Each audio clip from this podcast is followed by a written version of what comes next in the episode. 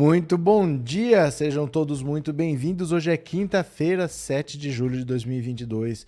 É o último ano da triste era Bolsonaro, a era em que os idiotas perderam a modéstia. Estamos aqui para desvendar um mistério que era uma coisa que estava mal explicada. Datena era candidata ao Senado. Tava com 30%, muito à frente de todo mundo. Tava todo mundo ali com 6, 8, 10. Datena com 30, praticamente eleito. Aí o cara desiste quarta vez já, ninguém nem estranha que o Datena entre numa disputa e logo depois desista. Normalmente é assim mesmo, depois de 10, 15 dias de entrar ele desiste. Mas quem que o Bolsonaro vai indicar? Porque o Datena era da chapa do Tarcísio de Freitas, o candidato do Bolsonaro em São Paulo. Aí a Carla Zambelli se ofereceu, os evangélicos querendo que o indicado seja o Marco Feliciano, mas não. O Bolsonaro escolheu o Marcos Pontes, o ministro astronauta, o ministro que não sabe que a Terra não é plano, o ministro que queria fazer uma vacina para a Covid e até agora não fez. Por que, que o Bolsonaro foi escolher logo Marcos Pontes? Tem uma boa, tem um bom motivo, uma boa justificativa, já vou contar para vocês. Ciro Gomes pesquisa Quest para presidente no estado do Ceará Ciro Gomes tem 11% das intenções de voto. Se no Brasil todo ele tem 6, no Ceará tem 11. Parece que tá bom. Só que o Lula tem 59. E o Bolsonaro também está na faixa dos 30, como no Brasil todo. Mas assim, como é que é essa história de que o Ciro vence qualquer adversário no segundo turno? O Ciro Gomes está com uma, re... uma rejeição que já está se aproximando da de Bolsonaro, de tanto que ele ataca o Lula ele não tem voto nem no estado dele. Ele perde para o Bolsonaro até no estado dele. Então, como é que ele pode ter alguma esperança de que ele vá para o segundo turno? Porque a única coisa que está acontecendo com a candidatura do Ciro no primeiro turno é que ele está fazendo existir um segundo turno do qual ele não participará. Ele não estará no segundo turno e ele está prorrogando, prolongando o sofrimento do povo brasileiro a troco de nada. O eleitor do Ciro que não quer escolher entre Lula e Bolsonaro, quer uma opção, quer uma terceira via, esse cara de qualquer jeito vai ter que escolher entre Lula e Bolsonaro se tiver segundo turno. Então por que, que ele faz isso no primeiro turno? Qual que é a lógica? O Ciro não ganha de ninguém nem no próprio estado. No próprio estado ele tem 11 contra assustadores 59% que o Lula tem no estado do Ceará. E o, a crise do PSB, que tem o Molon como candidato ao Senado no Rio de Janeiro, mas o PT apoia o Freixo, então o acordo seria: vocês, o PT não tem candidato ao governo, apoia o Freixo, e o PSB não tem candidato ao Senado, apoia o candidato do PT. Mas o Molon insiste em ser candidato. O Freixo já pediu para ele desistir, porque senão ele, Freixo, pode ficar sem apoio do PT. E o Molon disse que não vai desistir, que ele quer ser candidato. Quem que apareceu agora para tentar colocar panos quentes e acabar com essa crise dentro do PSB? Alguém do PSB. Geraldo Alckmin. Olha a importância que o Alckmin está tendo. Poderia ser que a aliança entre o PT e o PSB no Rio de Janeiro não fosse dar certo, que o, P, que o PSB do Freixo ia ficar sem o apoio do Lula, apesar do Lula pessoalmente adorar o Freixo, mas eles não iam chegar numa, numa, numa conclusão, não iam chegar numa finalização de acordo, vai o Alckmin lá para tentar apagar esse incêndio. O Alckmin é uma pessoa muito hábil para negociar. Você pode gostar dele ou pode não gostar, é a preferência de cada um, mas ele tem sua utilidade. Ele está tá sendo muito útil para o Lula, está sendo muito útil para a campanha do Lula. Que ele tem a sua utilidade, ele tem. Gostar ou não é a preferência de cada um, né? Você pode gostar daquele, pode gostar desse, mas é importante ver que ele está tendo a sua utilidade nos bastidores. Não aparece muito, mas está desatando vários nós. E eu vou deixar uma pergunta aqui para vocês. Vocês já pensaram em que mulher preta vocês vão votar nesta eleição? Eu já quero só que vocês pensem. Eu não quero nem que você responda. Eu só quero que vocês pensem. Vocês já pensaram em que mulher preta você vai votar nessa eleição? Temos que mudar o Congresso? Temos. Temos que ter um Congresso progressista? Temos. Falta mulher? Falta. Falta preto? Falta. Quem tem que colocar eles lá? Somos nós. Você já pensou em que mulher preta você vai votar nessas eleições? Eu quero que você pense, porque nós temos que mudar e a mudança começa por nós.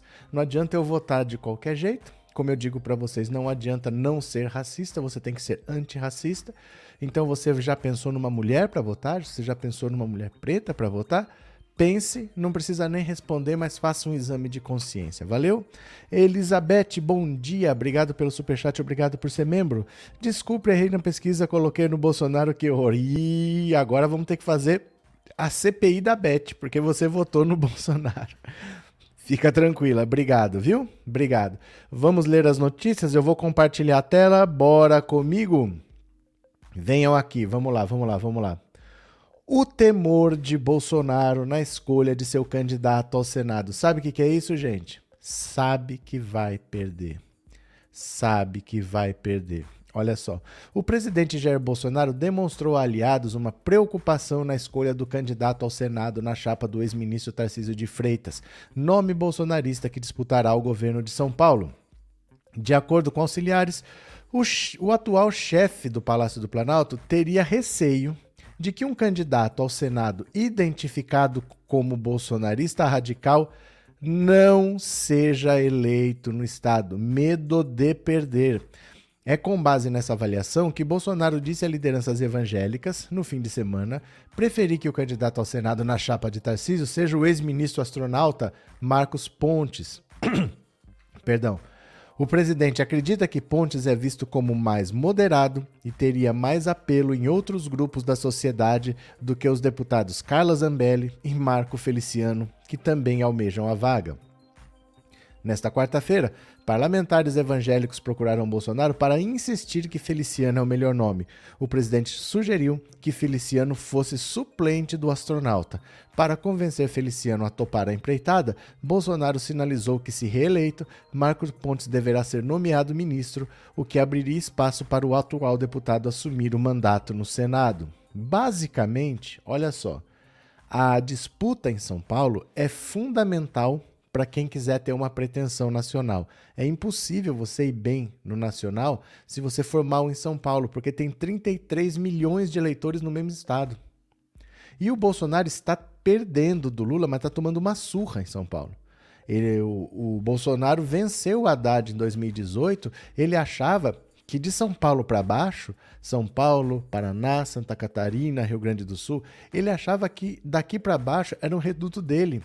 E como São Paulo é muito grande em número de eleitores, dava uma certa tranquilidade. Ele pensava: eu vou perder no Nordeste, mas eu já perdi no Nordeste em 2018. E eu vou ganhar de São Paulo para baixo. Isso equilibra. Eu vai equilibrar com o Nordeste. Então vencer em São Paulo era fundamental, mas ele está perdendo em São Paulo. Bolsonaro está perdendo. E aí fica difícil recuperar em outro estado, porque é eleitor demais num mesmo lugar. Se você perde aqui, depois para recuperar num estado menor, você vai precisar de vencer em vários estados para recuperar. Ele está tão preocupado com a derrota em São Paulo que ele não quer um cara com a cara dele. Ele não quer um senador identificado com o bolsonarismo radical. Ele não quer Carla Zambelli ou o Marco Feliciano, que além de bolsonarista tem a marca de evangélico. Ele quer alguém neutro, porque ele está vendo a rejeição aqui. Ele já está dando a eleição em São Paulo como perdida. Se perder em São Paulo, não tem como ganhar no Brasil. Ele já perde no Nordeste. Ele está perdendo no Rio. Ele está perdendo em Minas. Ele está perdendo em São Paulo. Das cinco regiões, em quatro ele perde. Em uma ele empata. No Centro-Oeste ele empata, mas não vence.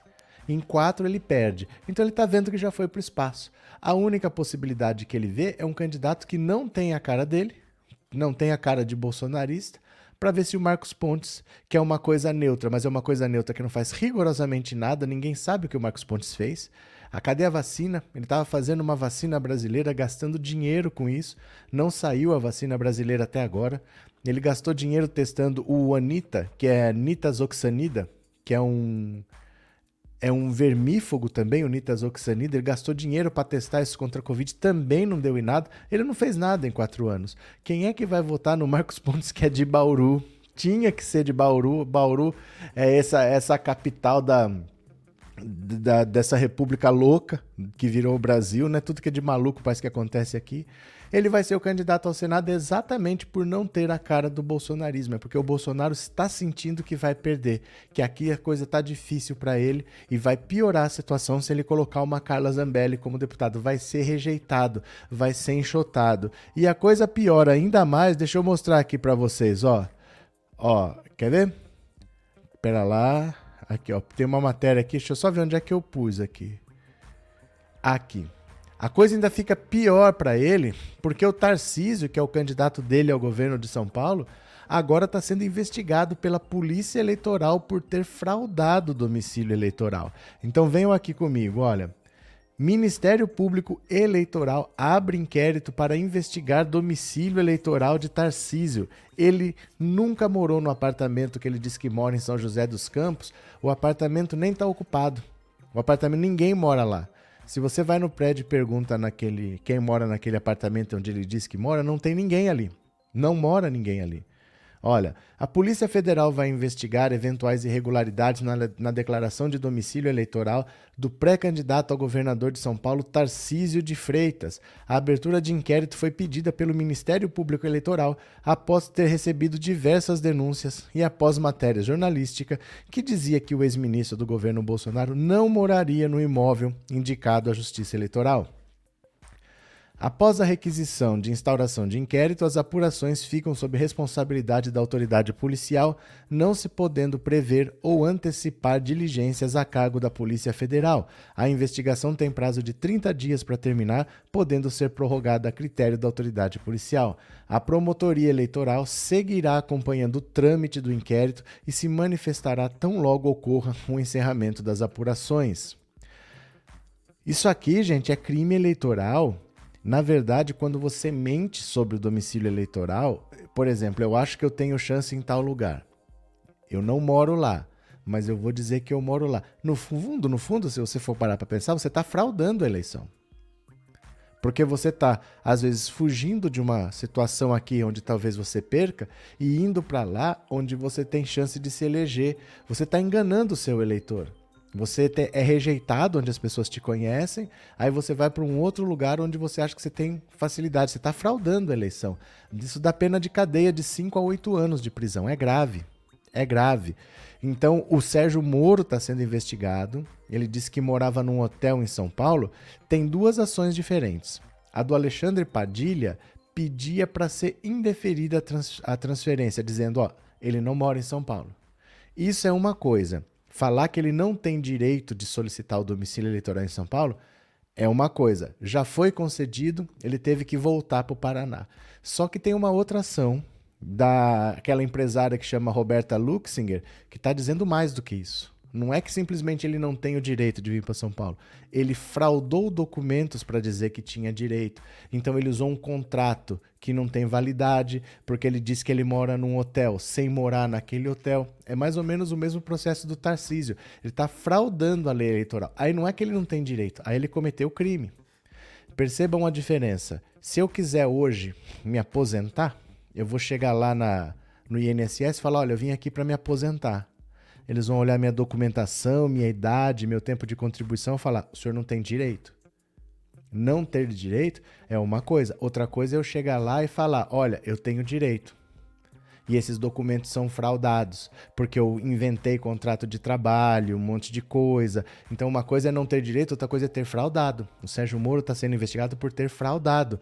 E agora o Tarcísio de Freitas também. E isso dá cadeia. Ah, mas e o Eduardo Bolsonaro? O Eduardo Bolsonaro, ele tem vínculos com São Paulo. Porque quando ele era, ele estudou direito, ele prestou concurso para a Polícia Federal e ele trabalhava no aeroporto de Guarulhos.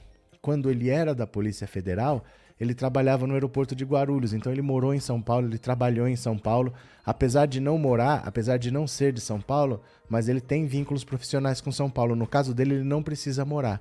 Ele basta comprovar que tem vínculos e no caso dele ele tem, entendeu? É diferente. Agora o Sérgio Moro não, ele não tem nada com São Paulo e o Tarcísio menos ainda, né? Vamos ver o que, que vocês estão falando aqui. Perdi um super chat que eu vi aqui, mas eu vou ver. Marcos, obrigado pelo super sticker e obrigado por ser membro do canal. Obrigado pelo apoio, viu, Marcos? Bem-vindo. É, Henrique, professor, segundo a análise da pesquisa Quest ontem de alguns portais, Bozo cresceu e diminuiu a diferença em 16% no Nordeste e também cresceu no segmento feminino. Tudo bem, Henrique. Tudo bem. Agora, você quer que eu faça a análise da análise? Tudo bem, eles podem falar o que eles quiserem, não tem problema. Eu sabe o que, que se precisa se, se acostumarem? Com a diferença de opiniões. Não tem problema, porque a opinião cada um pode embasar como achar melhor. Algum tá vendo ali, olha, tem mais perspectiva disso aqui, vai ter mais dificuldade ali. Não vai todo mundo ter a mesma opinião. É normal isso. Os portais, eu não sei que portais você viu, mas eles podem ter opiniões diferentes. Às vezes, duas pessoas sérias, trabalhos sérios, profissionais sérios, mas tem linhas de trabalhos diferentes, tem raciocínios diferentes, tem pontos de vista diferentes e tem opiniões diferentes. Você entendeu? Tem gente que acha que o Bolsonaro vai dar um golpe, tem gente que acha que o Bolsonaro não vai dar, mas os dois são sérios. Não tem por que você falar, olha, o cara falou isso, fala sobre o que o cara falou. Deixa o cara falar. Não tem problema ele falar o que ele quiser, entendeu? Eu já falei o meu ponto de vista aqui várias vezes para vocês. Tem outras pessoas que pensam diferente, é normal. Sem problema nenhum, o cara pensa diferente, tudo bem. Entendeu? Mas não precisa ficar rebatendo a opinião dos outros. Eles pensam diferente, não tem problema.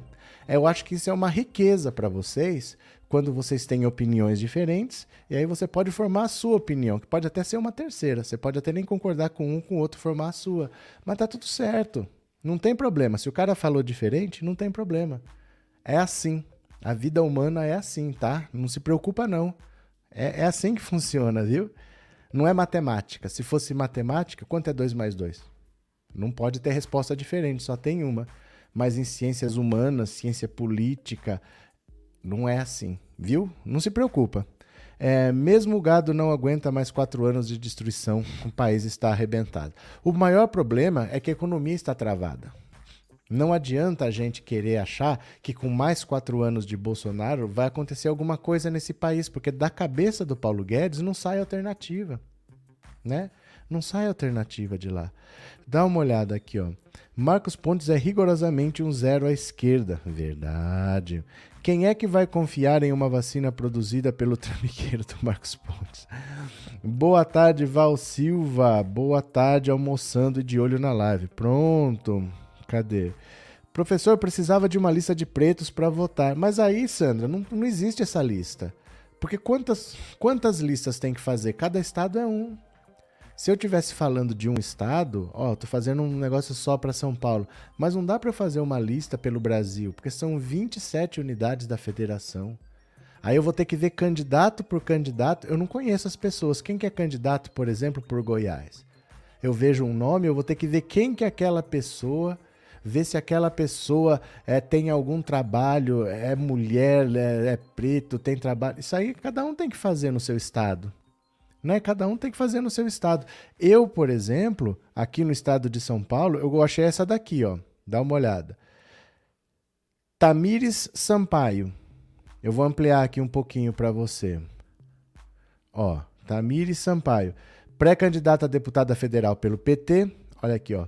Advogada, feminista negra, autora do livro Código Oculto, diretora do Instituto Lula, FNA e CONEM. Então olha aqui, ó. Olha a carinha dela aqui. Ela é diretora do Instituto Lula, ela é advogada, ela é feminista, ela é pré-candidata agora. Mas eu também não tinha, não. Eu também não tinha. O importante é, você tem que ter o objetivo de procurar. Tamires Sampaio é candidata aqui por São Paulo, mas quem que vai ser candidata por Alagoas? Quem que vai ser candidata pelo Rio Grande do Norte? Não tem como eu fazer uma lista dessa, entendeu? Você tem que procurar no seu estado quem são os candidatos no seu, no seu estado e escolher alguém aí. Seriam 27 listas diferentes. Como é que eu vou fazer isso, né? Mas procure, que tem que ser uma preocupação sua, porque se a gente quer mudar, não pode ser assim aleatório. Ó, oh, espero que mude. Não, eu vou, eu quero fazer uma mudança aqui. Eu acho que falta mulher. Vamos votar numa mulher. Eu acho que falta um preto. Vamos votar num preto. Ah, eu não faço questão. Tá, mas você sabe então que você não está votando por uma mudança. Né? Se você não faz questão disso, você não está votando por uma mudança. Aí depois, ah, mas esse Congresso que não muda, ah, mas esse Centrão que não muda. Se você votar nos mesmos, né, tem que partir da gente esse impulso. Então comece a procurar nomes, porque depende do seu estado daí, né? Cadê os críticos de Lula por ter chamado Alckmin deveria ter humildade agora de voltar e reconhecer que erraram. Até pode esperar. Até pode esperar se não quiser falar agora, mais uma hora a gente vai ter que falar assim: olha, foi importante, viu? Porque derrotar o bolsonarismo é uma tarefa muito grande. Se não fosse o Lula, com tudo que ele está fazendo, o Lula não está ganhando só porque ele é Lula. É porque ele é Lula e ele está trabalhando pesado nisso. Ele tá, uma das coisas que ele fez foi trazer o Alckmin para a campanha e está sendo fundamental. Então, assim, é preciso a gente entender um pouquinho que a batalha não é fácil. Se não fosse o Lula, o Bolsonaro estava reeleito, né? Cadê? Quem mais? É, Tarcísio não ganha nem falando bolacha e meu. Não, que ele não ganha, ele não ganha. Mas a questão não é essa. A questão é que ele é o candidato do Bolsonaro. E o Bolsonaro está perdendo. E ele sabe. Ele tanto sabe que ele nem está procurando alguém com a cara dele para ser candidato ao Senado. E o Tarcísio ainda pode ter a candidatura impugnada por crime. Por crime. Ele e o Sérgio Moro. Então o problema está muito grave num estado muito grande. Se ele se quebra aqui em São Paulo, é muito difícil ele se recuperar. Porque tem muito eleitor, tem 33 milhões de eleitores aqui. E ele está perdendo aqui. É praticamente irreversível. Ele poderia perder por pouco, e recuperar em outros estados, mas ele está tomando uma surra. E nos outros estados ele também está perdendo, ele não está recuperando. É muito grave a situação dele, né? Cadê? Aqui em Salvador eu vou votar em Vilma Reis, militante do movimento negro. Pronto, a gente tem que achar um candidato no nosso estado, porque não dá para fazer uma lista do país inteiro, porque eu, a, a, internet é assim, né? O cara pode estar no Afeganistão e estar tá assistindo. Então, se eu falar para um estado, eu teria que fazer para todos. Aí é difícil, né? É, o Brasil é grande pra caramba. Cadê quem mais? São Paulo já está fora do radar Bozo, assim como Minas e Rio, e essa escolha do astronauta mostra o seu desespero. É, porque ele está escolhendo um, um, candidato que não tem a cara dele. Porque ele já sabe que a cara dele está sendo prejudicial para a candidatura. Gente, o Tarcísio de Freitas está querendo usar o verde e amarelo na campanha num outro tom. O que ele puder para se diferenciar do Bolsonaro, ele não quer usar o mesmo tom que o Bolsonaro está usando, sabe? Um amarelo diferente, um verde diferente, para não ficar identificado com a campanha. Tá feia a coisa para ele, né? É... Wesley, obrigado pelo super sticker e obrigado por ser membro, viu? Valeu, bom dia. 16% de uma hora para outra sem ter acontecido algo de grande impacto no país, acho impossível. O que, que aconteceu, Cali? O que, que aconteceu? É... Cadê? Aqui em Miguel Calmon não tem espaço para bolso. Então pronto, viu? Cadê? É, tá mais fácil saber em quem não votar. Tá mais fácil saber em quem não votar, mas assim, a gente precisa agir. Né? A gente precisa provocar uma mudança assim. Então comecem a pensar em quem você vai votar para deputado e para senador, porque a gente tem que fazer uma mudança. Não dá para ficar do jeito que tá. Não basta ser qualquer um. Precisa ter mais mulher lá, gente. Precisa ter mais mulher nessa Câmara. E as mulheres, elas são desprezadas pelos partidos. Os partidos são obrigados a ter 30% das vagas destinadas para mulher, mas eles põem qualquer mulher só para cumprir a cota. Eles não procuram mulheres interessadas em participar, porque no fundo eles não querem dividir o espaço deles. Então eles botam qualquer mulher. E aí vai a gente com lupa, vem quem a gente ajuda para vamos colocar cada vez mais mulheres de peso lá, né? É assim que a gente tem que fazer, temos que brigar. Vamos ver? Aqui no Rio de Janeiro eu estou torcendo para o Molon apoiar o Freixo. É porque o acordo quem sugeriu foi ele. O, o Molon que, que sugeriu isso. Vamos fazer assim? Se o Freixo tiver condições, é tudo em cima do Freixo. Então, tira a candidatura para o Senado, apoio do PT e vamos para cima. Se o Freixo não tiver condições, ao contrário, tira a candidatura do Freixo, aí foca no Senado e aí o apoio do PT é para o Senado e a gente apoia o PT para o governo. Foi o, o Molon que propôs isso. Mas agora ele, o Freixo se provou candidato viável, está empatado com Cláudio Castro e ele não e ele insiste em ter a candidatura dele para o Senado. Mas o acordo foi ele que propôs e ele não quer cumprir, né? Cris, se eu não encontrar uma boa candidata mulher para deputado estadual, eu voto no progressista Henrique Vieira. Pode votar, não tem problema, né? É, Sérgio Camargo é preto, mas é um que não merece o nosso voto. Mas ele não é candidato, é? Ele não é candidato. Ele não é candidato. Que eu saiba, eu não ouvi falar. Eu não ouvi falar de nada dele. nunca mais ouvi falar desde que ele saiu da Fundação Palmares voltou para a insignificância dele. Se ele for, obviamente não, né? Bolsonaro quer um astronauta esperando uma nave para fugir, só pode ser isso. Solange. Cadê Dionísia? Bom dia, cheguei, venham ajudar aqui. Olha, essa rede tá errada, viu? Nem era para ter, porque eu não coloco aí durante o dia. Eu pus sem querer. Eu pus sem querer. Mas continuemos aqui, continuemos. É, Ciro Gomes, que resolveu passar vergonha no atacado e no varejo. Dá uma olhada aqui. Ciro perde para Bolsonaro em seu próprio estado no primeiro turno. Olha só, gente, não é possível que ele vai continuar com essa pirraça, com essa birra dessa candidatura que não vai para lugar nenhum. Não é possível.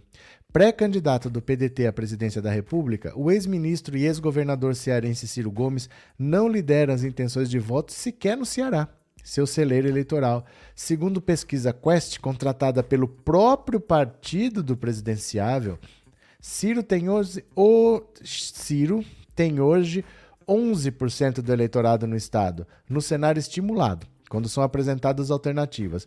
Lula tem 59.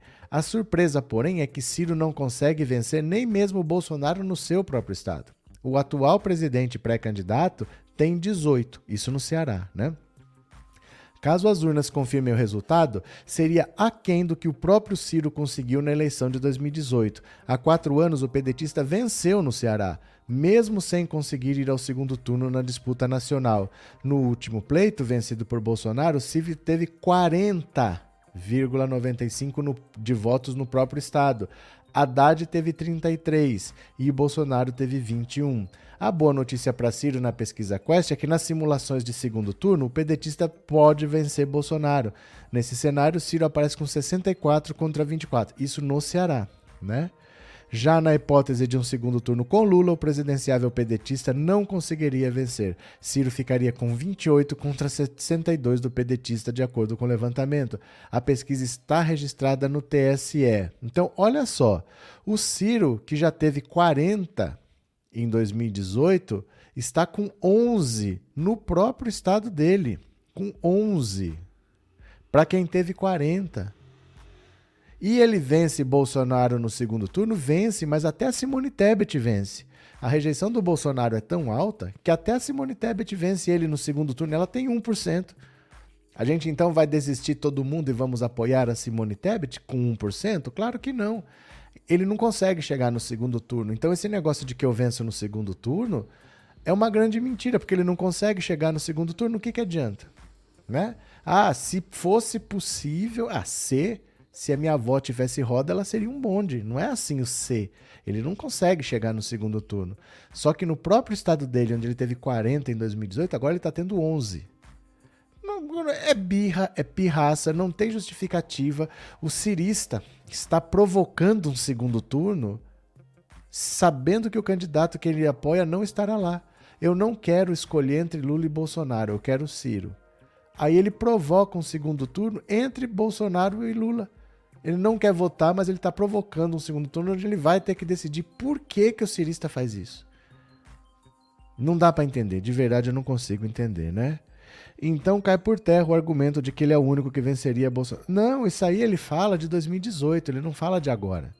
Isso aí ele fala de 2018. Segundo ele, ele venceria o. Era o único que venceria o Bolsonaro. O que é mentira. O que é mentira. Ó, deixa eu mostrar aqui, quer ver? Ó? Quer ver? Deixa eu pegar aqui, ó. O que é mentira. O que ele fala é o seguinte: em 2018, ele era o único que venceria Bolsonaro. Não é verdade. Não é verdade. Ele venceria como muita gente venceria. Eu tô abrindo a notícia aqui para vocês verem. Não sei porque tem umas notícias que demoram para abrir. Não é porque a internet é lenta, não. Eu não sei qual é o caso aqui. Eu vou mostrar aqui, ó. Não é verdade isso que ele fala, ó. Tá abrindo. Segura as pontas aí. Aqui. Pronto. Ó. Nossa, que coisa estranha, cara.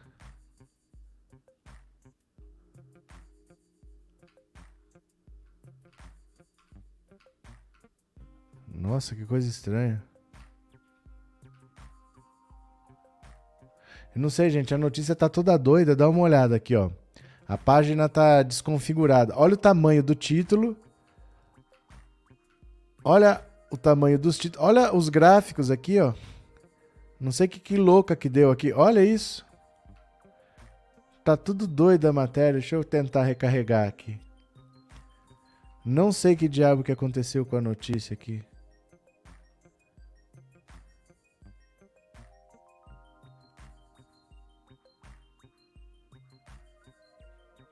Não sei porque está desconfigurado desse jeito.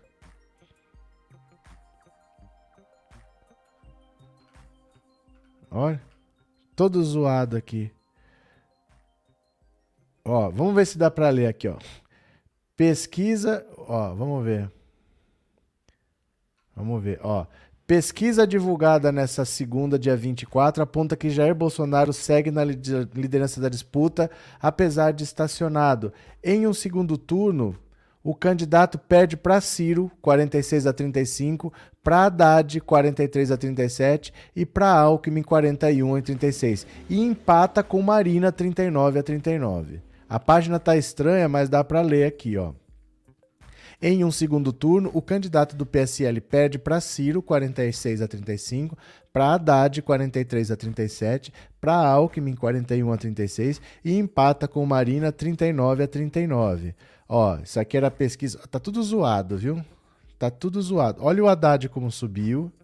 Olha o Bolsonaro que estacionou, né?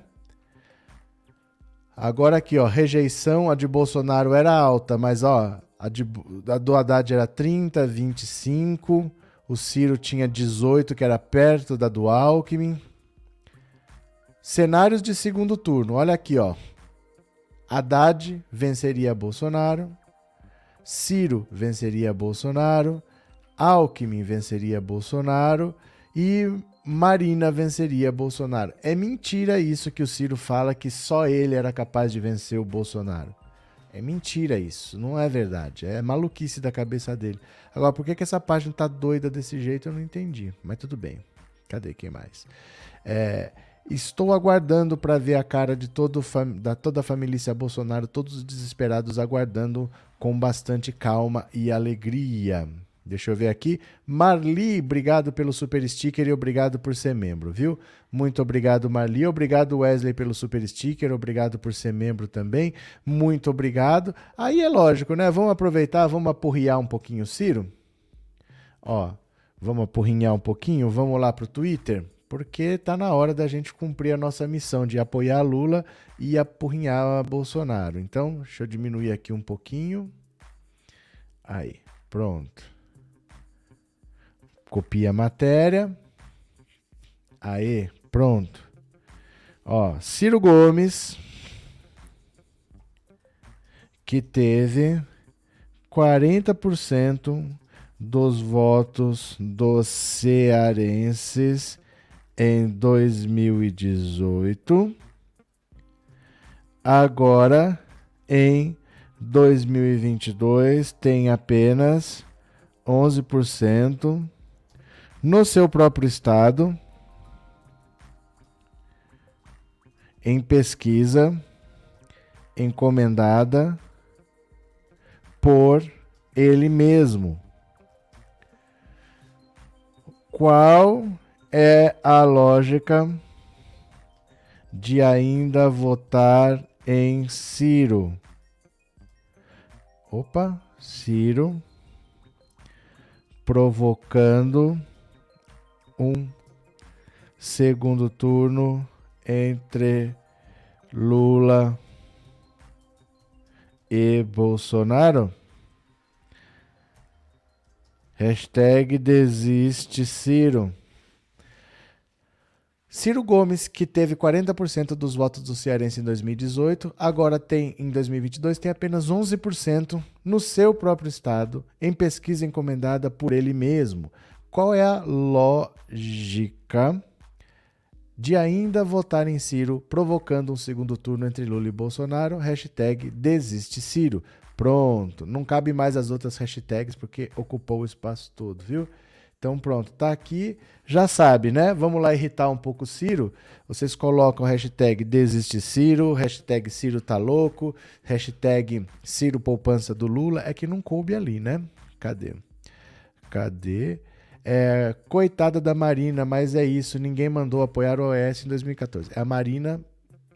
O erro de 2014, a Marina teve 20% em 2014 custou a ela só ter 1% em 2018. O erro do Ciro de ir para Paris custou a ele no Ceará de 40 cair para 11, no Brasil de 12 cair para 6. Porque ele acha que não, mas as pessoas não aceitam isso. Ah, mas se eu ficasse não quer dizer que ia ganhar. Ganhar ou perder é da democracia, é para isso que tem eleição. Mas fugir não. Se acovardar não. Largar o Brasil aí e ir embora para Paris, ele viu o erro que ele cometeu quando ele deixou o Brasil à mercê do bolsonarismo e na volta dele tinha um motim da polícia lá no, em Sobral, que é a cidade dele, estimulada pelo bolsonarismo, o irmão dele estava com dois tiros nos peitos e por milagre está vivo. Então ele sabe do que ele fez. Ele sabe que ele deixou o Brasil entregue ao bolsonarismo. O irmão dele podia ter pago com a vida. Mas aí ele cobra meia, meia culpa dos outros e ele mesmo não faz, né? Cadê? Uh, cadê vocês? O problema é na internet, por isso que não abriu a página. Eu não sei, tá muito esquisita aquela página lá que tá toda maluca assim. Mas tudo bem, deu para ler, ainda bem que deu para ler, né? João Felipe, Lula é visto pelos mais pobres em termos de atributos como aquele que melhor garantiria os benefícios para além do horizonte de dezembro estabelecidos pela PEC do desespero. Lula, primeiro turno. É que assim, João Felipe, as pessoas veem que Lula fez pelo pobre. A diferença é essa: o Bolsonaro está fazendo tudo isso por si mesmo pela própria candidatura, pela própria reeleição. Ele não está fazendo isso pelas pessoas. O Lula fez pelas pessoas. Porque ele falou: eu vou fazer. E ninguém tinha feito, não tinha um benefício de transferência de renda no Brasil. E ele falou: não, eu vou. Todo mundo tem que ter três refeições por dia, tem que ter comida no prato. Vou lançar o programa Fome Zero. Isso ele falou antes de ser eleito. Ele não fez com motivo eleitoreiro. E o Bolsa Família foi lançado em outubro de 2003. Ele tomou posse dia 1 de janeiro.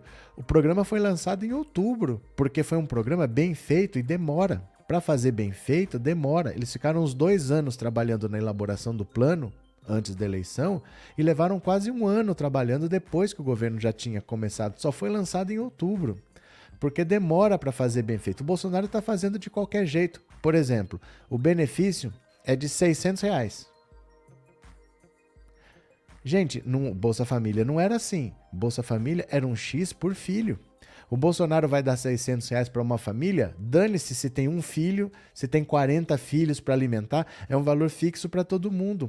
Não leve em consideração quantos filhos a pessoa tem, não leve em consideração onde a pessoa mora. Né? Porque às vezes, num certo lugar que tenha mais dificuldade, talvez eu precise de mais dinheiro. Não tem, não tem nada levado em consideração. É simplesmente um valor fixo, toma aí. Então não chega nas pessoas que tem que chegar. O Bolsa Família era feito pelas prefeituras, as prefeituras faziam a triagem, era de acordo com o número de filhos que você tem, então as pessoas recebiam valores diferentes para famílias diferentes. Não é tão simples. Por isso que não funciona, por isso que as pessoas não veem um benefício, né? Cadê quem mais? Voto em Bolsonaro porque ele é o melhor para o Brasil. Não posso aceitar que bandidos governem esta nação. Ah, Laurindo, eu já tô perdendo tempo, já tô per... com preguiça de falar disso.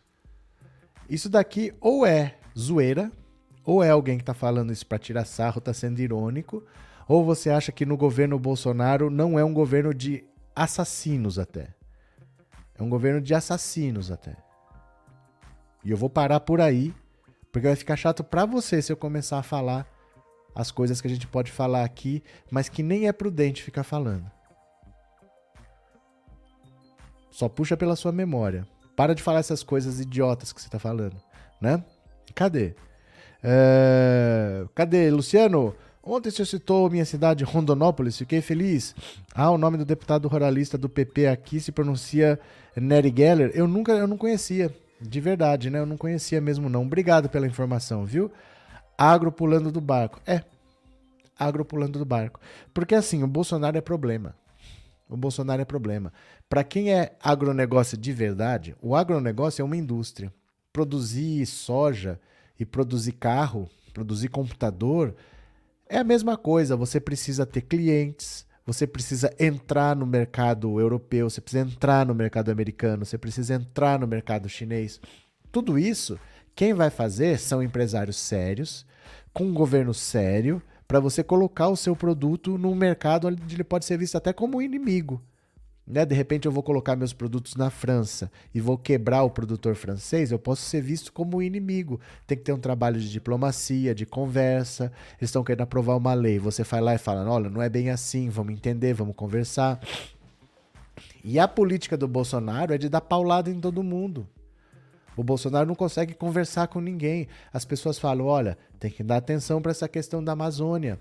Ah, vocês já que queimaram tudo, vocês não têm moral para falar. Aqui quem mandamos somos nós. Os países viram as costas.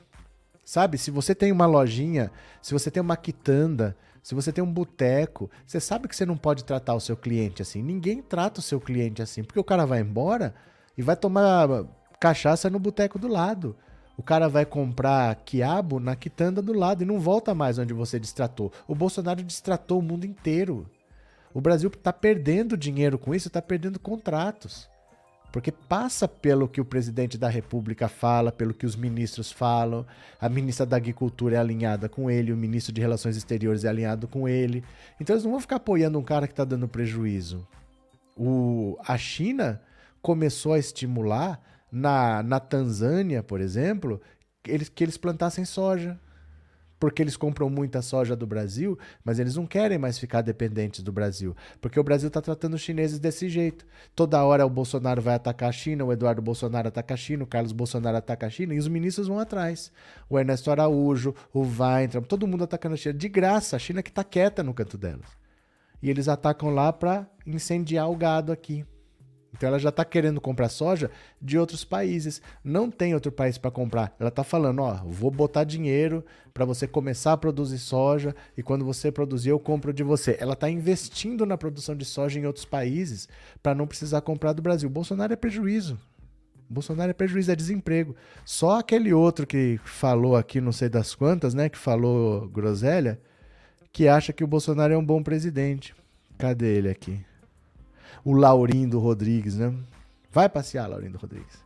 Alguns bolsonaristas já ressuscitaram a questão do auxílio reclusão quanto estupidez. Auxílio reclusão é uma das maiores idiotices que eu já vi alguém falar, mas tudo bem. Meu irmão vai entrevistar o Ciro Gomes hoje. Ô, Everilda. Ah, eu eu não posso, não posso ser eu essa pessoa. Se sou eu para entrevistar o Ciro Gomes, eu ia fazer algumas perguntas constrangedoras. Não posso ser eu essa pessoa.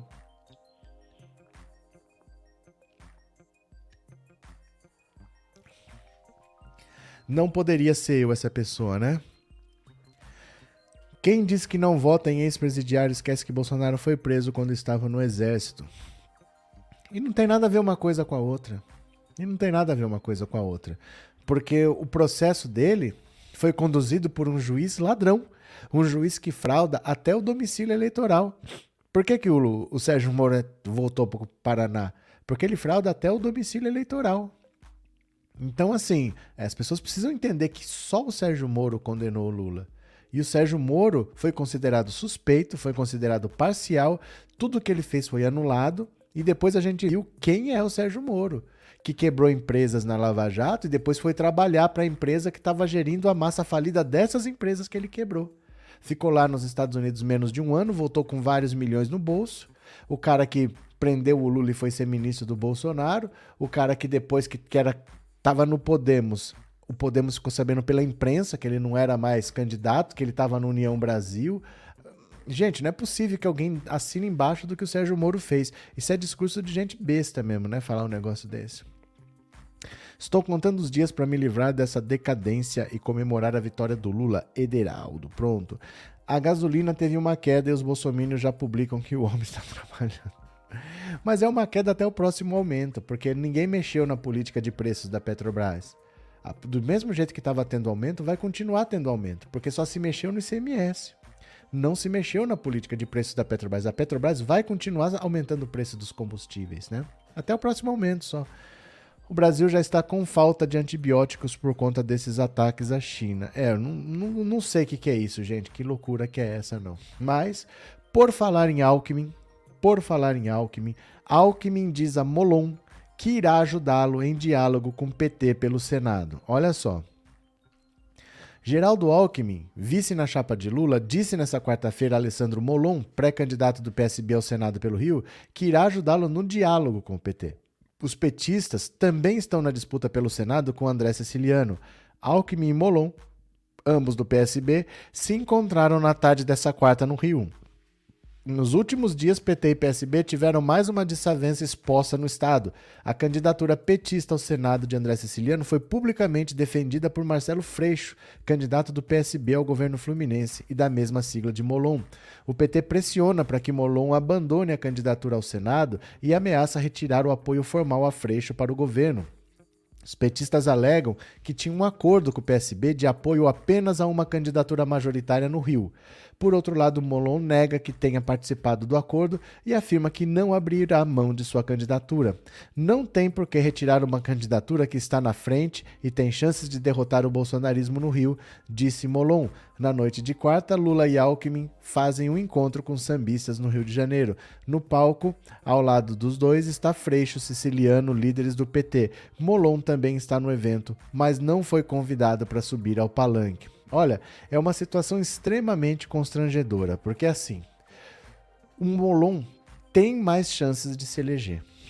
Isso é verdade. Ele está muito melhor do que esse André Siciliano no Rio de Janeiro. Porém, foi o próprio Molon que propôs um acordo. Ele falou assim: vamos ver quem está melhor. Porque do mesmo jeito que está acontecendo em São Paulo, está acontecendo no Rio. Então o Alckmin é do PSB. Ele vai ser o vice do Lula. Então ali tem um acordo para a presidência. No governo, eles estão conversando para o Márcio França retirar a candidatura e apoiar o Haddad. Então o PSB não tem candidato, o candidato é do PT. Em troca, o PT não tem candidato ao Senado. O candidato é do PSB deve ser o próprio Márcio França. Então eu cedo aqui para você, você cede ali para mim. E todo mundo fica feliz. É para ser feita a mesma coisa no Rio. E o Alessandro Molon que falou: vamos ver quem tem possibilidades. Se o Freixo tiver possibilidade, a gente vai de Freixo. Se não, a gente vai para o Senado e deixa o Estado para o PT. Vamos ver quem tem mais chance. E o Freixo está empatado com o Cláudio Castro. Ele tem chance de ser governador. Então seria: o PT não vai ter candidato ao governo, apoia o Freixo formalmente, e aí o Senado fica com o PT. Não tem governo, mas tem Senado. Só que o, o Molon tem chance ele está bem na pesquisa, melhor que o André Siciliano, e ele acha que ele não tem que retirar a candidatura dele, mas foi ele que propôs o acordo. Como é que faz agora? Porque se ele não cumprir com o acordo dele, o PT vai falar: bom, então se, você quer, se vocês querem ficar tanto com o Senado quanto com o governo, então eu não vou fazer aliança. Eu vou ficar. Pode, vocês querem ir sozinhos? Tudo bem, vocês querem as duas vagas? Querem ir sozinhos? Tudo bem, então eu vou ter candidato ao governo e candidato ao Senado. Aí o Freixo perde porque numa aliança formal ele usaria o tempo do PT também, no horário eleitoral gratuito, e sem aliança formal ele não tem acesso a esse tempo. O Alckmin está entrando no meio para apagar esse incêndio, porque o Freixo já pediu, pelo amor de Deus, para Alessandro Molon retirar a candidatura dele, e o Molon falou que não retira. Essa é que é a situação. Eles têm que se acertar lá no Rio. O Alckmin é do PSB, que é o partido do Freixo, que é o partido do Molon, tá indo lá para conversar. Vamos ver o que acontece, né? Professor, esse país vai bem administrado só quando for um presidente negro. Isto já foi provado como, nós, presidente Lula, o melhor do Brasil. Neném, eu não sei se em 100 anos vai ter um presidente negro no Brasil, porque poucos são os políticos negros. Você nem tem quem votar hoje, porque a política é muito fechada, tem muito poucas mulheres, tem muito poucos negros. É muito difícil você achar que você vai pegar um cara e ele ainda vai ser bom. Porque se ele for um cara para ser só malhado, ah, vamos pôr qualquer um só porque é negro e o Brasil inteiro vai ficar malhando, pedindo impeachment, nada que ele faz pressa também. É uma tarefa muito difícil para qualquer um. Num caso desse, como foi para Dilma. Para Dilma ser mulher pesou muito. Os ataques que ela sofreu, nenhum homem sofre. Aquilo foi de uma grosseria, de uma agressividade que você nunca viu com político nenhum, porque ela era mulher o negro sofreria a mesma coisa. Então, é difícil você imaginar quem seria essa pessoa, porque tem poucos políticos negros. É, se ele tivesse lá, ele ia sofrer o diabo também. Então, vamos ver quando isso acontece, mas não é uma coisa para tão já não, né, né? Neném Silva. Pronto. Professor, por qual motivo o etanol não é incentivado como principal combustível do país? Já existe até caminhões movidos a etanol, estaríamos livres da escravidão do petróleo. Porque o álcool é mais caro. Essa é a questão. O, o, álcool é mais caro. Ele só é mais barato na bomba porque ele é subsidiado. Ele não é mais barato. Ele não é um combustível mais barato. Ele é um combustível mais caro. O petróleo só existe porque o petróleo era muito, muito, muito barato nos anos 70. E nos anos 70, eles achavam que o petróleo ia acabar. Não sei se vocês lembram da crise do petróleo, do choque do petróleo. O petróleo disparou naquela época e o petróleo custava em torno de 10 dólares, o álcool custava em torno de 50 dólares, mas o petróleo de 10 passou para mais de 100, porque eles achavam que o petróleo ia acabar. Ninguém sabia quando, mas o petróleo ia acabar. Então, quando ele passou para 100, o álcool a 50 se tornou viável. Então, vamos investir em álcool. E o governo fez o pró-álcool. Vamos investir num carro a álcool. Só que depois eles começaram a descobrir reservas de petróleo, como o próprio pré-sal que se descobriu no Brasil no ano 2000. Mas no mundo, começaram a ver que não era assim, que o petróleo estava acabando. Aí o preço caiu. Quando baixou de 50 dólares, o álcool já não era mais viável. Então, o, o governo brasileiro bota dinheiro ele bota dinheiro para o álcool ficar mais barato que a gasolina, mas o álcool ele é mais caro. Ele só fica mais barato na bomba porque ele é subsidiado, como o diesel. O diesel é mais barato porque ele é subsidiado também. Então não dá para você só vender com prejuízo para sempre, né?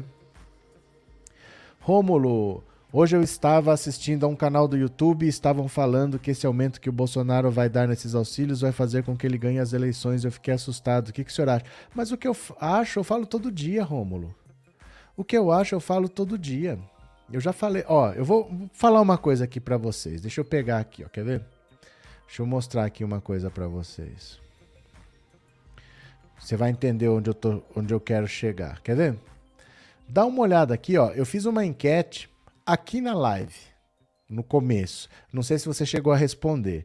Dá uma olhada aqui, ó. Olha a nossa enquete.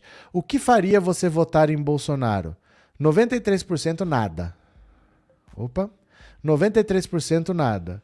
Uma boa mudança na economia, 5%. E um bom dinheiro, 2%. Claramente, as pessoas não estão querendo votar em Bolsonaro por nada. Eu não sei você, o que te faria votar em Bolsonaro? Porque se a gente acha que a gente não venderia o nosso voto, eu não posso ter essa arrogância de achar que o pobre vai se vender quem está se vendendo para Bolsonaro são os ricos. Você já percebeu isso? Olha a aprovação do Bolsonaro entre quem ganha de 0 a 2 salários mínimos Olha a aprovação do Bolsonaro em quem tem mais de 10 salários mínimos. Os ricos votam no Bolsonaro porque acham que podem se beneficiar e não se beneficiariam tanto no governo Lula. São os ricos que se vendem por dinheiro, não são os pobres. Os pobres estão derrotando o Bolsonaro, as mulheres estão derrotando o Bolsonaro, os gays estão derrotando o Bolsonaro. Olha a taxa de rejeição nesses públicos para você ver. Os fatos não fazem sentido, não dizem isso que você está mostrando, que o pobre vai se vender. O pobre está derrotando o Bolsonaro. Olhem quem recebe Auxílio Brasil. O Lula ganha tem três vezes mais aprovação do que o Bolsonaro, é 60 a 20 entre quem ganha o Auxílio Brasil. Então nada mostra isso, mas a gente se coloca, eu sou puro, eu não me venderia, porque todo mundo na pesquisa falou que não se venderia por dinheiro, nada faria votar no Bolsonaro, mas eu acho que o outro vai se vender. Será que está certo a gente pensar assim? Quando a gente pensa assim, não é a mesma coisa que uma mãe falei? As, as ucranianas são fáceis porque são pobres? Será que não é o mesmo raciocínio? A gente tem que tomar cuidado com isso, porque a realidade mostra que quem se vende para Bolsonaro são os ricos e não os pobres. Você entende, Rômulo? Isso eu falo aqui todo dia. Não são os pobres que se vendem para Bolsonaro. Quem se vende para Bolsonaro são os ricos. Os números estão aí para mostrar. A aprovação entre 0 a 2 salários mínimos do Lula é altíssima. E a aprovação do Bolsonaro entre os ricos é altíssima. Quem que se vende para Bolsonaro? Valeu, meu parceiro. Grande abraço para você. Obrigado pelo super chat, viu? Cadê que mais? É, os ricos não não Perferam? Perderam. Não perderam dinheiro com Lula, mas perderam privilégios. É, e privilégios são para ser perdidos mesmo, né? A gente tem que ter direitos, não privilégios, né? Por exemplo, se eu tiver o privilégio de cometer um crime e não ser preso, tá errado. A pessoa não pode olhar para minha cara e falar: ah, não, você tudo bem. Isso é um privilégio. Eu tenho que ter direitos, não privilégios. E no Brasil, a gente se acostumou a ter querer privilégios e não direitos. Se tem privilégios, se perderam privilégios, está mais que certo, tem que perder mesmo. A gente tem que ter direitos, não privilégios, né? O petróleo é uma fonte não renovável, a tendência é um combustível alternativo. Mas o problema, Maria Helena, é até quando? O problema é até quando? É um combustível não renovável, mas vai até quando? O Brasil pode se tornar o país com maior reserva de petróleo do mundo, depende do que vai achar no pré-sal. Ainda se acha muito petróleo. Então, se você tiver petróleo por 50 anos, quais são as fontes de energia que vão ser usadas daqui 50 anos? Ninguém tem capacidade de dizer. Né? Porque hoje, por exemplo, nós temos os carros que funcionam com petróleo. Beleza. Se você mudar para carro elétrico, que é uma tendência, é uma tendência você ter carros elétricos, você não tem hoje no Brasil energia suficiente para pegar todos esses carros elétricos e trocar. Tira tudo, todos os carros de gasolina, transforma em todos os carros a energia elétrica. Não tem energia elétrica para tudo isso. Os reservatórios estão baixos, a gente está pagando bandeira vermelha, a energia está cara porque não tem reservatório para isso. Então, se você pensa que uma mudança pode estar tá acontecendo, até quando o petróleo como fonte de energia pode ser relevante? Ninguém tem como dizer. O petróleo, ele não é só um combustível. Ele é matéria-prima para um monte de coisas. Tem uma indústria especializada só nisso. A indústria petroquímica. Com petróleo se faz plástico, se faz medicamento, se faz fertilizante. Eu nem sei, com tantas utilidades que o petróleo tem, por que, que a gente queima? A coisa mais idiota que você pode fazer com petróleo é queimar. Porque ele é tão útil em tantas coisas, existe uma indústria só para isso, a gente vai lá e queima. Tem tanta coisa que você pode queimar, o álcool mesmo, você pode queimar. Né? Mas assim, eu não entendo por que, que a gente queima petróleo. Agora, a gente não sabe o que, que vai acontecer daqui 50 anos. Ninguém é capaz de dizer quais são as formas de energia que vão ser usadas daqui 50 anos. Então, vamos ver, né? É o incerto, temos que esperar. Cadê? O caráter de uma pessoa não depende da raça. Lá vem o Antônio. Tivemos uma desgraça na Fundação Palmares chamado Sérgio Camargo. Qual a não, não é essa questão, meu cara. É que sabe o que acontece? É que racistas como você fazem exatamente isso. Quando você vê o que um preto fez, você fala então nenhum presta. Você nunca vai falar, temos uma desgraça como o Bolsonaro, olha a cor dele, não voto mais em brancos. Nunca falam isso. É que o preto ele tem que ser perfeito. Né? Como as pessoas não aceitam o preto em cargo de comando, elas vão pegar, ah, mas e o Celso Pita? Ah, mas e o Sérgio Camargo? Nem tem mais quem citar. Mas as pessoas vão pegar esses exemplos para falar, tá vendo? Não presta. Ah, já colocamos uma mulher na presidência, olha o que deu. É porque essas pessoas não têm direito de errar. Os outros políticos podem fazer o que quiser. Ninguém nunca vai falar, não voto no Arthur Lira nunca mais porque ele é branco. Então, pessoas racistas como você sempre vão pegar esses exemplos, esses péssimos exemplos, para falar que então não é importante. E aí os privilégios continuam. Não é Antônio Araújo, é assim que funciona, né? Cadê? A mulher que votar em Bolsonaro está jogando toda a sua dignidade na lata do lixo. Cadê? Professor, o álcool depende de monocultura? Como assim depende de monocultura? Não entendi a pergunta. Porque toda cultura é uma cultura, né? O álcool é. Não entendi. Não entendi, de verdade. Assim, o que você quis perguntar? O álcool depende de monocultura? Não entendi. Explica de novo aí. Pergunta de novo, Cláudio é sempre essa gente que se julga elite que defende os próprios privilégios em detrimento dos mais desfavorecidos e com isso não percebem que estão jogando o mundo no caos em que estamos, em que nos encontramos. Cíntia, bom, bom, boa tarde já, né? O povo acha que nordestino é morto de fome e já vai deduzindo que não vão mudar o voto pelo auxílio. Pois é, então. É, eu acho muito triste isso, porque as pessoas, às vezes, sem perceber, é, elas se colocam num pedestal julgando a humanidade. Todo mundo respondeu na pesquisa que não mudaria o voto. Mas o pobre vai mudar. É incrível como a gente não percebe isso, né?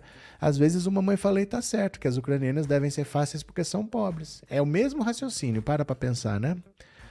Não, eu entendi, Cláudio, eu entendi, mas é que a sua pergunta para mim não faz sentido.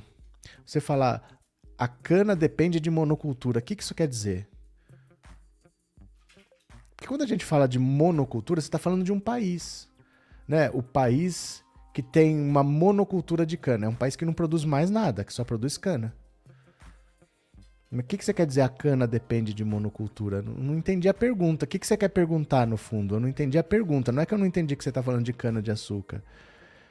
O que garante aos bolsomínios dizer que Bolsonaro é honesto? Nada. Eles escolheram uma realidade para acreditar.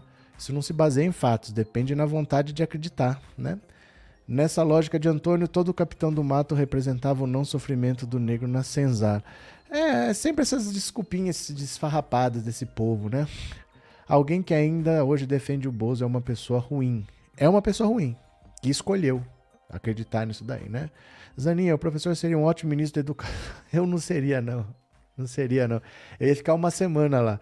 É, obrigada pelo trabalho cuidadoso. Valeu, Zaninha. Cadê que mais? É, boa tarde, eu ganho um salário mínimo e jamais votaria no Bolsonaro.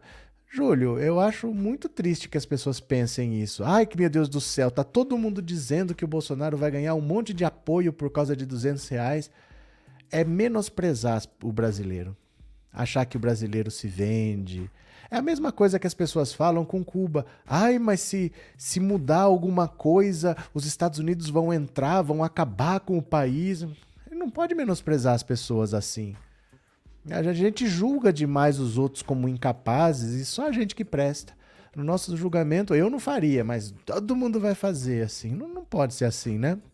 Cadê que mais? É, verdade, Márcia. Aqui ele pode dar em dólar, o povo sabe quem cuidou de nós nordestinos. É, cadê? Utilizar carro elétrico hoje é uma boa forma de reduzir o consumo de petróleo, porém não quer dizer parar de usar petróleo. É que assim, não necessariamente não usar petróleo vai melhorar alguma coisa, porque de onde vem essa energia? Vem de uma fonte limpa? Porque no Brasil é hidrelétrico. Tudo bem. Mas nos Estados Unidos ou na Europa, vem a energia elétrica vem da queima de carvão, vem da queima de gás natural. É a mesma coisa, você só está queimando petróleo em outro lugar, né? Se você usar o gás natural, você não está queimando na gasolina do carro, mas você está queimando na usina. Então, às vezes, usar energia elétrica e não usar petróleo como gasolina não quer dizer usar energia limpa. Se você usar uma usina a carvão para gerar energia, você está poluindo do mesmo jeito, né? Cadê que mais? É, Nelma seria sim o melhor ministro da educação. Não, mas assim, acho que até a Teca, se eu botar de ministro da educação, vai ser menor que o que o Decotelli, que o Weintraub. A, a Teca nunca escreveu impressionante com C. Isso não quer dizer muita coisa, mas eu acho que eu não duro uma semana, não, viu? É, ele não estaria falando sobre a questão da monocultura do rodízio. Não tenho ideia. Não sei. Por isso que eu falo, eu não entendi a pergunta. Não é que eu não quero responder. Eu não entendi mesmo que qual que é o centro da pergunta. Eu não entendi. Nenhum partido informa o plano de governo para o Brasil. Porque não está pronto, Regina. Porque não está pronto. Depende das alianças. Não está pronto ainda. Está sendo feito. E mesmo assim, depois que você vence, depende do buraco que você vai ver. Porque o Bolsonaro ainda tem seis meses como presidente. Ganhando ou perdendo, seis meses ele ainda é presidente. Ele vai detonar esse país para entregar o país o mais destruído possível para o próximo governo. A partir de 2 de outubro, quando ele souber que oficialmente ele perdeu, que não é ele, ele vai começar a assinar medida provisória, vai fazer decreto, vai mandar um monte de projeto de lei. Ah, agora vamos passar o salário mínimo para 15 mil reais, vamos achar benefício para não sei o quê. E o Lula que se vire para pagar. Então é difícil isso, você não sabe o tamanho do buraco, o buraco ainda está sendo cavado, então, dependendo das alianças, você senta junto, você negocia o que, que a gente inclui, o que, que é a nossa prioridade. Isso está sendo feito, não é uma coisa que você faz. Isso aqui, ó, é o maior erro do Ciro Gomes. É achar que ele escreve um negócio em 2018 e pronto, esse aqui é o que eu vou pôr em prática quando eu for presidente. Por isso que ele não tem aliados. Porque está pronto aquilo ali. O aliado, ele sempre fala, para mim o importante é isso. Eu vou apoiar você, mas eu quero isso de prioridade. E não dá para pôr nada no programa do Ciro porque ele já transformou em livro e está vendendo. É um erro. É um erro ele ter esse livro impresso aí, né? Cadê? É, cadê? Edson. Nosso real está muito desvalorizado, o dólar sobe todos os dias, assim o povo não aguenta, tudo sobe até o pé de frango. Verdade. Márcio, combustível fóssil ainda tem reservas para mais de 100 anos? Mas especialistas já buscam alternativas para quando chegar ao fim já estamos já estarmos preparados. Mas então, Márcio, é que ninguém pode garantir isso. Porque ninguém sabe que fontes de energia vão estar sendo usadas daqui 50 anos, daqui 100 anos. Então, de repente, se você parar de usar gasolina, você pode usar o petróleo só para a indústria petroquímica, só para fazer remédio, para fazer fertilizante. Aí quanto tempo isso dura? Ninguém sabe dizer isso, entendeu? Essas coisas vão mudando ao longo do tempo. E aí você vai tendo que reajustar essas previsões. Ninguém sabe até quando vai, não tem como saber, né? É, professor, em véspera de eleição é legal o presidente fazer o que ele fez, como aumentar o auxílio? Não. Não é. Por isso que ele está sendo questionado pelo TCU. Mas está todo mundo fazendo vista grossa, né? Agora, não é permitido, não. Cadê? O importante é que ele saia fora bolsa, Silvana. Luiz Feitosa, nos falamos em 3 de outubro, boa noite. Tem um Luiz Feitosa doido perdido por aí? Um mundo de arte, mesmo o carro elétrico precisa de petróleo para rodar no pneu, na graxa, no óleo. Sem petróleo não tem carro elétrico. É, mas é pior do que isso. Porque as pessoas acham que a energia é limpa porque é elétrica. É, na maioria dos países, a, a energia elétrica vem de usina termoelétrica ou de usina nuclear. Então você não está usando energia limpa porque você está usando energia elétrica, né? E assim, enquanto precisar de seis horas para carregar um carro elétrico, às vezes você gasta mais tempo para pagar do que para abastecer com gasolina, né? Você paga com, às vezes dentro da loja de conveniência de um posto, você já abasteceu e demora mais pagando do que abastecendo. É muito rápido abastecer, né? Cadê? Se der sal pro gado que está aqui, falta sal para temperar a salada do almoço. Pronto. Mesmo carro, esse aqui eu já li. Lula disse: Não sou demônio, mas gostaria que me respeitasse como tal. Credo, aí vemos quem é.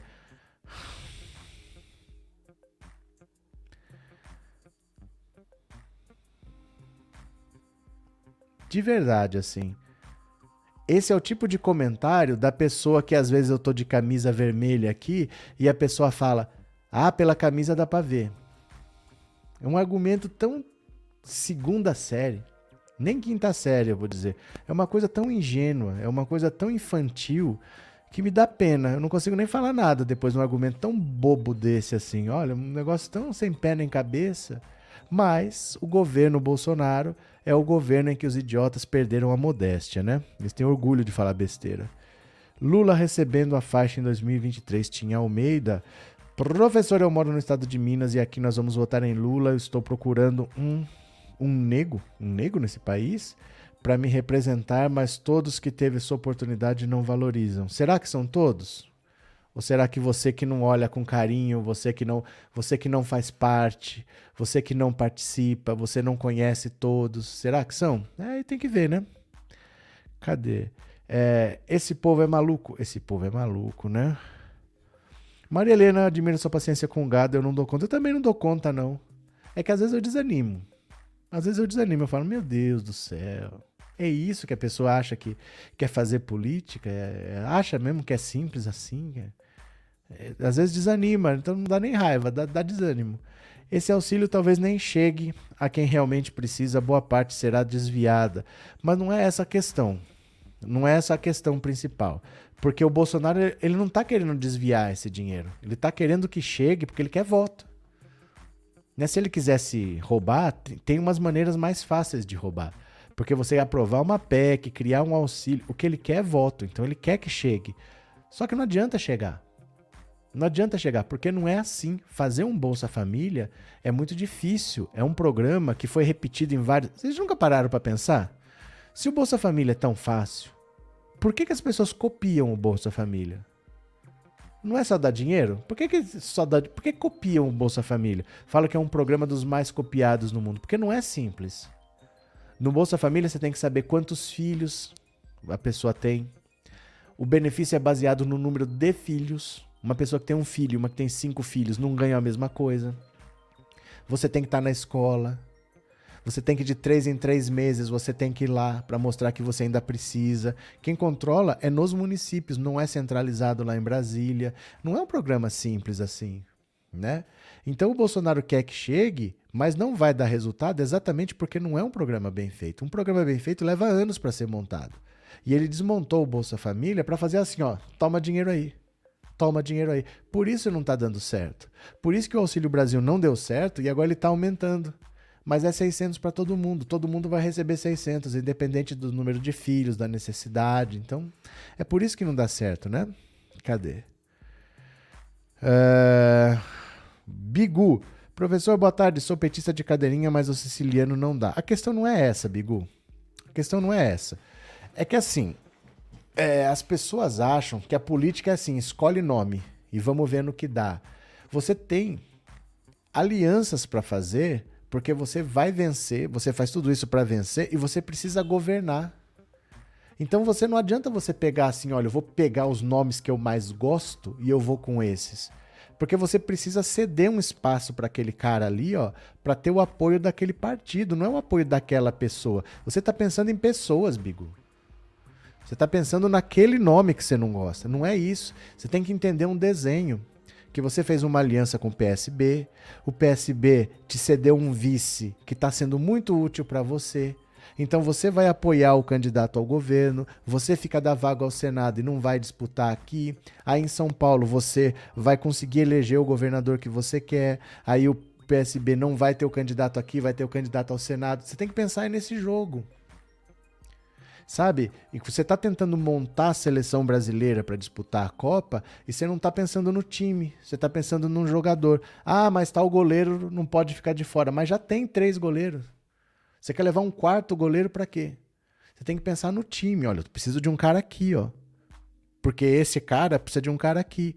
E aqui vai enfraquecer o outro lado. Precisa de um outro cara ali. Você tem que pensar no tabuleiro. Você está pensando numa peça.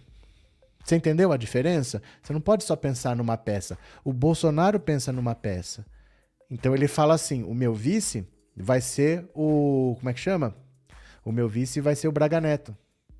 Porque ele gosta do Braga Neto, ele acha que o Braga Neto vai ser útil para ele. Mas ele não pensa que o Centrão que está do lado dele queria essa vaga. Eles queriam alguém do Centrão como vice. Ele não confia no Centrão. O que, que o Centrão está fazendo? Está negociando com o Lula. Ele abandonou o Centrão. Então não é o nome, você está pensando no nome. Você não está pensando no jogo que é muito maior do que você pensa. Envolve vários estados, vários partidos, alianças regionais. No Mato Grosso, o PT está conversando com o PP do Bolsonaro e está conversando com o agronegócio. Mas o Bolsonaro preferiu o Braga Neto como vice. Você entende o que eu estou querendo dizer? Cadê? Nelma, parabéns pelo trabalho. Obrigado, Nelma. Obrigado pelo super chat, obrigado pelas palavras, viu? Muito obrigado. Valeu. É por isso que o Bolsonaro está no poder por causa dessa quinta série tipo Josi Josi. É que sabe o que é triste? É que o Brasil é um país de quinta série. O Brasil não é um país que amadureceu. No geral, as pessoas assim ficam muito na superficialidade e política é chato. Ah, eu não gosto daquilo lá. E a maioria só quer saber de samba, futebol e, e fica por aí. A gente precisa se aprofundar mais, querer fazer coisas que dão trabalho, mas ninguém quer fazer as coisas que dão trabalho. As pessoas querem fazer as coisas que dão prazer. Né? Então a gente precisa ainda amadurecer um pouco mais e pensar em construir um país. Ninguém pensa em construir um país, né? Cadê o que mais? Com esse governo, os medíocres passaram a acreditar que são intelectuais. Infelizmente, né, Demetrios? Agora eu vou parando por aqui, viu, gente? Que já passou de meio-dia. E eu vou voltar daqui a pouco, às duas horas, fazer mais uma live curtinha também para conversar outros assuntos, porque faltou assunto aqui para falar. Daqui a pouco a gente fala, pode ser? Vocês brigam comigo se eu voltar daqui a pouco? Então é isso, tá? Daqui a pouco a gente continua, tem mais assuntos pra gente conversar. Gente, um beijo por tudo. Duas horas eu volto. Valeu? Até daqui a pouco. Tchau. Obrigado, viu?